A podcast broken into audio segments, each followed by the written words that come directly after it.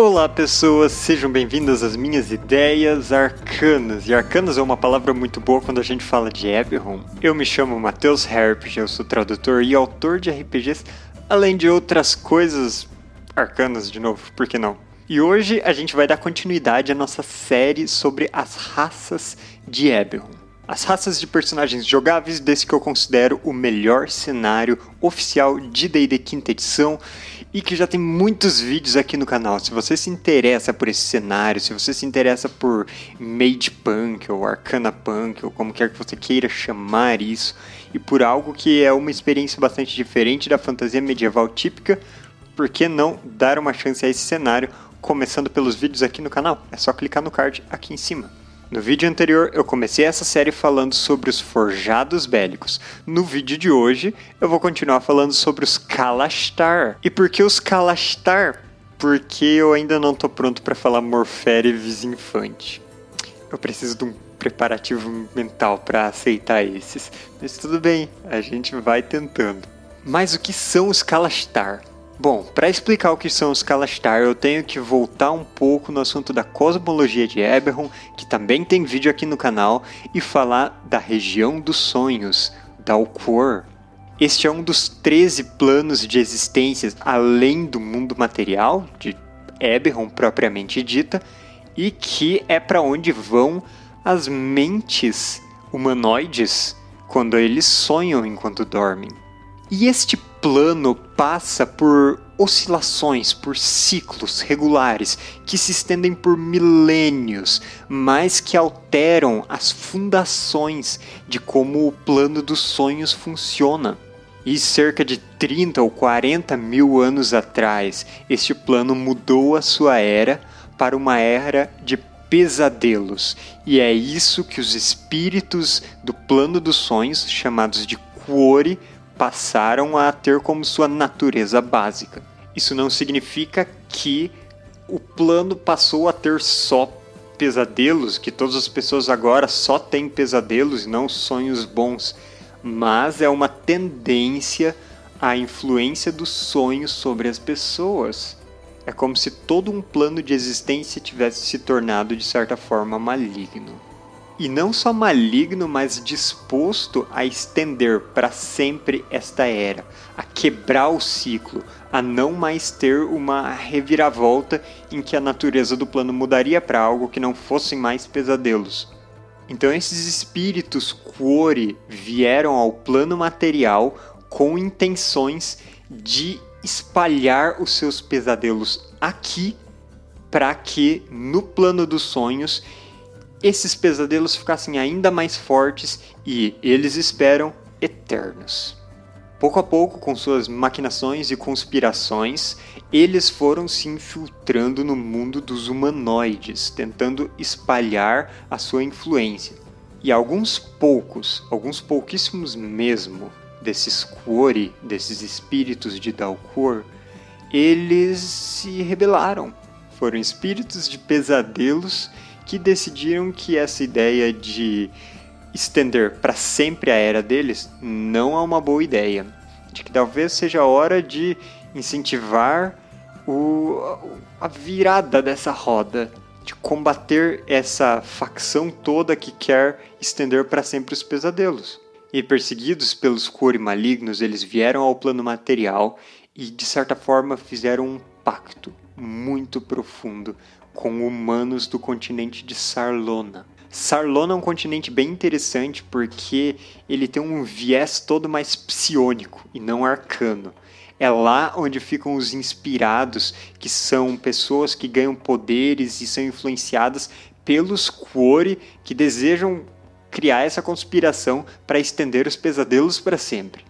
Esse é o continente de origem dos humanos. Eles não são de Corvaire, que tem as cinco nações, padrão do cenário. Não, eles vieram de Sarlona em sua história antiga. Então esse é um lugar muito ancestral e que talvez tenha as primeiras tradições dos povos humanos. E lá, esses Kori exilados, eles encontraram receptáculos junto das almas dos humanos que os aceitaram para travar essa guerra psíquica e espiritual e física, tudo ao mesmo tempo. E assim, unindo um espírito Quori com um humano, eles criaram os Kalashtar. Mas a gente já fala um pouco mais da história deles. Vamos falar um pouco de quem são os Kalashtar. Então, em resumo, eles são pessoas que habitam dentro delas um espírito Quori. Aparentemente, eles são humanos, apesar de terem feições um pouco mais angulosas, terem uma leve tendência a serem mais altos e esguios e também terem olhos brilhantes, vívidos durante o cotidiano, mas quando eles exibem emoções particularmente fortes, realmente cintilantes, de cores como verde vívido, ônix negro ou coisas desse tipo. Esse espírito que habita neles não é um espírito único para essa pessoa, mas é um que acompanha todas as gerações de sua família desde aquela primeira mescla de duas almas. E esse espírito ele pode variar também, nem todos os cores são exatamente virtuosos ou com contemplativos, alguns são muito voltados ao medo, ou à raiva, ou a emoções desse tipo. Geralmente, os Kalashtar sabem quem é esse espírito dentro deles, apesar de que não há uma voz na consciência que diz as coisas de como devem ser feitas. Os Kalashtar de Sarlona podem conhecer toda a história da sua família, saber quem são todos os seus parentes e quem é o Kore, até mesmo o nome dele, que fez esse pacto, essa mescla e assim eles podem se comunicar de maneira mais efetiva ou saber como esse cor influencia eles próprios, quais são as intenções e planos desse espírito e assim travar a sua guerra espiritual melhor. Mas cor de outros lugares, ainda mais aqueles que são órfãos, que não conhecem a sua herança, que não sabem quem são os seus pais, eles podem não saber o que eles são de verdade, considerarem simplesmente humanos, e as coisas complicam ainda mais quando eles têm algum sangue élfico ou de outra raça misturada. E aí, quando eles começam a exibir os poderes psionicos, tipo a telepatia, proteções mentais ou ainda capacidades telecinéticas, aí as coisas realmente complicam, eles não sabem de onde isso vem e possivelmente ficam a vida toda se perguntando qual a origem desses poderes e dos sonhos estranhos que parecem que querem dizer alguma coisa para eles, mas que eles não têm certeza do que significam. Em geral, os Kalashtar eles têm uma personalidade gentil, bastante ponderativa, introspectiva, eles pensam bastante antes de agir e ainda mais eles controlam as suas emoções. Eles não exibem emoções tão espontaneamente assim ou tão descontroladamente. Eles são acostumados a manterem suas emoções meio plácidas e às vezes eles podem ter alguma perda de controle dessas emoções devido a alguma coisa muito íntima ao espírito core dentro deles, se eles não conseguirem conter o impulso que eles têm. Mas isso é raro, eles são bastante monásticos, digamos assim, então estão acostumados a se manterem em um estado de espírito tranquilo. E eles também são bastante silenciosos em geral, tendo muitas de suas conversas de maneira psíquica com seus aliados ou até mesmo tendo uma, um diálogo interior com seu próprio espírito Quori. Muito mais de intuições e sentimentos do que realmente de palavras. Mas agora vamos voltar um pouco para a história dos Kalashtar. Lembra que eu disse que foram poucos Quori que saíram de Dalcor para formar essa população? São realmente poucos, é um número preciso. 67 Quori emergiram de Dalcor há 1800 anos, lá em Sarlona. E essa era uma terra que já estava meio tomada pelos inspirados, que apesar do nome, não são pessoas muito benevolentes. Esses inspirados são pessoas influenciadas e que até mesmo podem incorporar de alguma forma os espíritos core dos pesadelos. E eles dominam o império chamado de Unidade de Hiedra, que controla praticamente todo o continente de Sarlona. Tem algumas poucas áreas, inclusive no subterrâneo, que não são dominadas pela Unidade de Hiedra. E Unidade até passa meio que uma ideia de ser algo hum, quase uma mente de colmeia, né? Mas é uma ideia, inclusive, que pode fazer sentido se você considerar que os inspirados eles são vários Quori influenciando as pessoas. e eles têm imensos monólitos onde controlam os sonhos das pessoas, eles têm capacidades de teleportes ao longo das nações e também de protegê-los contra qualquer poder de adivinhação dentro de suas terras. É toda uma outra categoria de tecnologia mágica psionica que você não vê em nenhum outro lugar do cenário de Eberron. É uma, um desenvolvimento totalmente independente daquilo. E em um cantinho, meio que no sudeste de Sarlona, tem a nação de Adar, que tem vários templos, fortalezas, onde ficam esses Kalashtar. E eles se defendem, defendem suas terras e travam essa guerra até física, mas também muito meditativa, psíquica, para tentar vencer o que eles chamam de Dreaming Dark que eu acho que foi traduzido como Escuro Sonhador, mas que é um nome que eu não gosto muito porque eu prefiro algo que dê mais uma ideia de, de que mostra que é uma escuridão que sonha. E o Escuro Sonhador deixa meio ambíguo. E nesses templos fortalezas, os Kalashtar se dedicam ao que é chamado de Path of Light, ou a Senda da Luz, um caminho espiritual que não venera uma divindade realmente, mas que se dedica a, digamos que, trazer o bem e combater o mal direcionado a esse conflito de Dalquor. E enquanto lá em Sarlona eles têm essa parte política em seu território mesmo, muitos Kalashtar também e muitos inspirados foram para as outras nações, para os outros continentes. Inclusive muitos estão em Corvaire. Mas lá eles realizam quase uma guerra de espiões, tem investigações, tem assassinatos ocultos, um espião tentando descobrir quem é o seu oponente para ter uma morte nada suspeita ocorrendo e impedir essa conspiração de se realizar. E existem o que eles chamam de Shadow Watchers, são Kalashtar dos uh, Vigias das Sombras, que ficam o tempo todo procurando quais são os inspirados, infiltrados nas sociedades humanas e que tentam eliminar eles. Então, eles são, de certa forma, monásticos e tranquilos, plácidos, e fazem muito da sua guerra espiritual de maneira meditativa e ponderativa, mas também muitos deles levam um confronto direto contra os inspirados. E novamente vai ser em Corvaire que nós teremos muitos dos órfãos Kalashtar que não sabem o que eles têm, e essas pessoas são particularmente sujeitas a um conflito interno muito intenso, porque o espírito dentro delas tem sua própria vontade, tem suas próprias emoções, que elas podem confundir como delas mesmas ou achar talvez que tenham uma segunda personalidade, e isso pode levar algumas delas meio que a uma insanidade.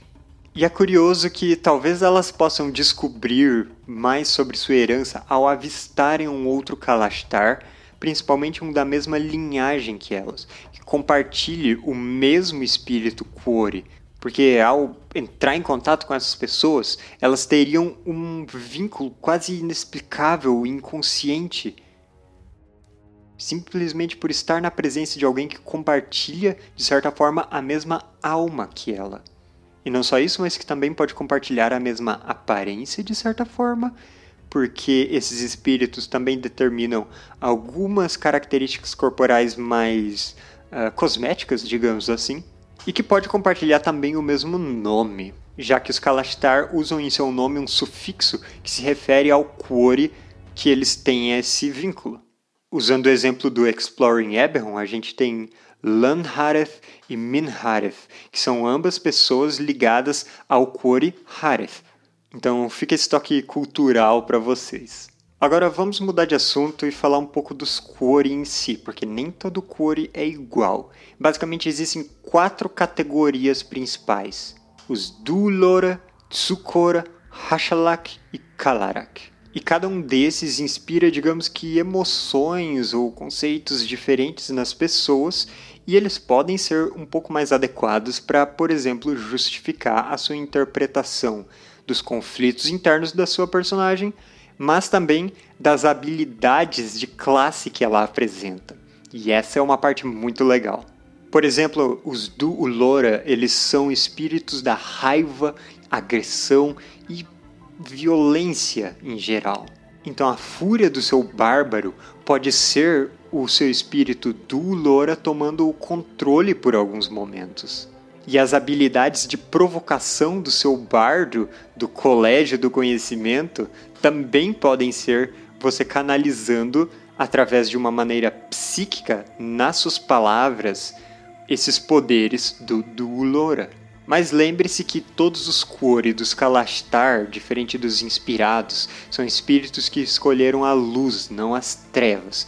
Portanto, mesmo que ele represente ou faça você sentir violência, raiva, agressão, esse tipo de coisa, ele ainda está visando o bem no fim das contas, principalmente ele talvez direcione esta violência contra as pessoas voltadas para as trevas ainda mais contra os inspirados. Segundo são os Tsukora, que são espíritos do medo, terror, pesadelos. E eles obviamente são perfeitos para bruxos com pactos com grandes antigos, para bardos do Colégio dos Sussurros, para magos ilusionistas que causam dano psíquico com suas ilusões tenebrosas, para feiticeiros com a origem das sombras e esse tipo de coisa. Mas você pode seguir totalmente para o lado contrário, mas você pode seguir totalmente para o lado contrário e dizer que o seu paladino ou clérigo ou até bardo pode combater o medo nos seus aliados,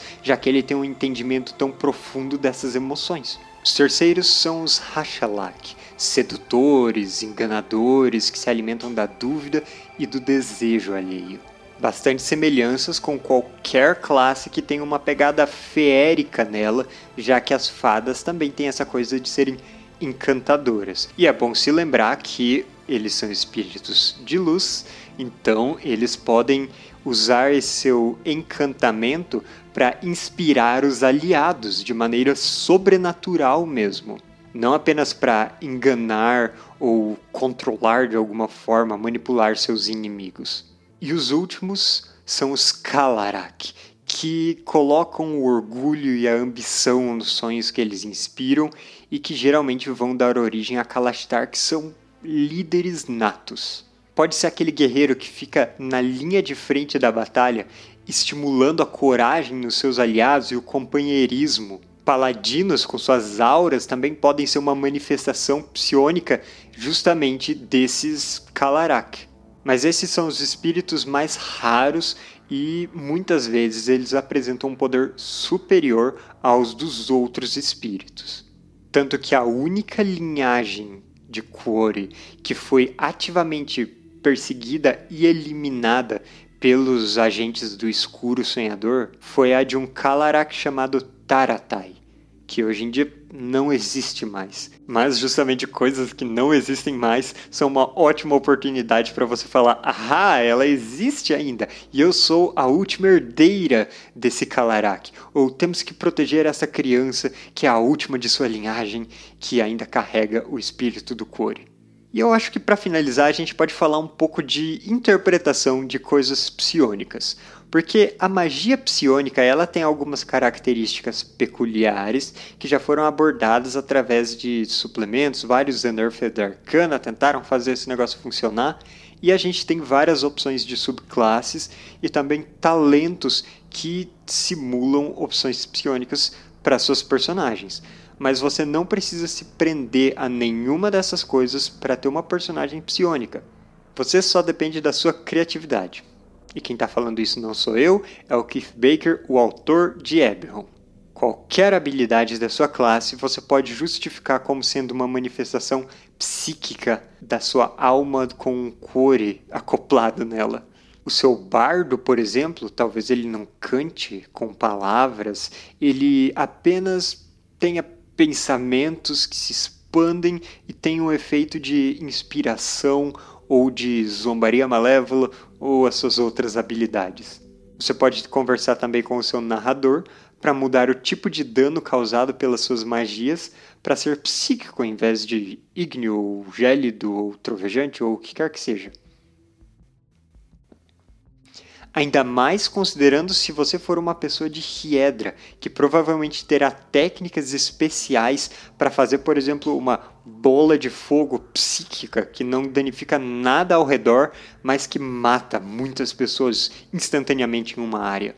O que é algo muito assustador e dá um mega enredo de intriga de do que, que essas pessoas estão morrendo, que seria uma aventura perfeita para se ter em Sharn, a cidade das torres.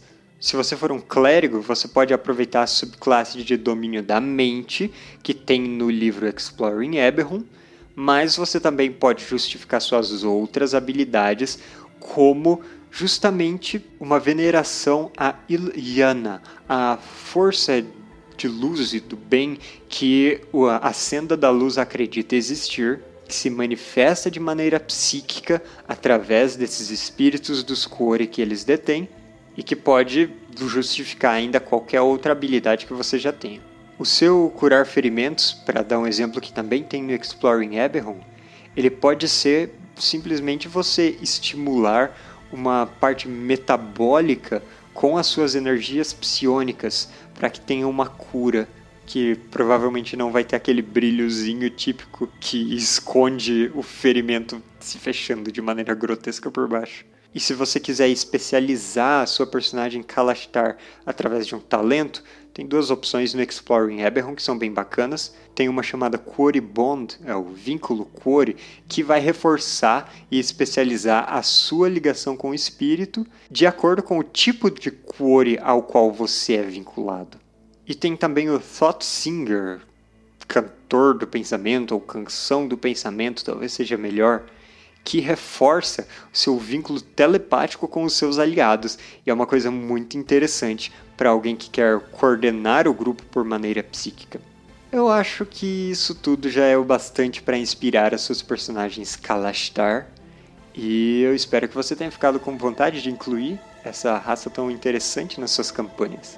Eu não sei ainda qual vai ser o próximo vídeo, então digam aí o que vocês preferem.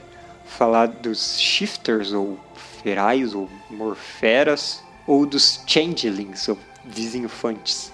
Tem essas duas opções ainda, e eu ainda não decidi qual vai ser o próximo vídeo, então deixem aí nos comentários. Contem também todas as suas experiências jogando com Kalashtar, e se vocês gostaram muito do canal, vão aqui na descrição no link do Apoia-se das Ideias Arcanas e a partir de R$ reais vocês já podem, além de apoiar a produção de vídeos aqui, jogar RPG comigo. E eu com certeza vou trazer Eberron em breve para os apoiadores do canal, porque esse cenário é maravilhoso. Mas por enquanto é isso. Eu vou ficando por aqui. Até mais e obrigado pelos peixes.